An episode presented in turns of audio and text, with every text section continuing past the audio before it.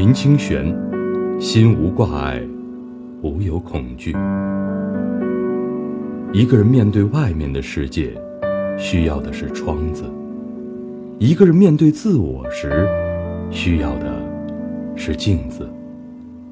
通过窗子能看见世界的明亮，使用镜子能看见自己的污点。其实，窗子或镜子并不重要，重要的是你的心。你的心明亮，世界就明亮；你的心如窗，就看到了世界；你的心如镜，就关照了自我。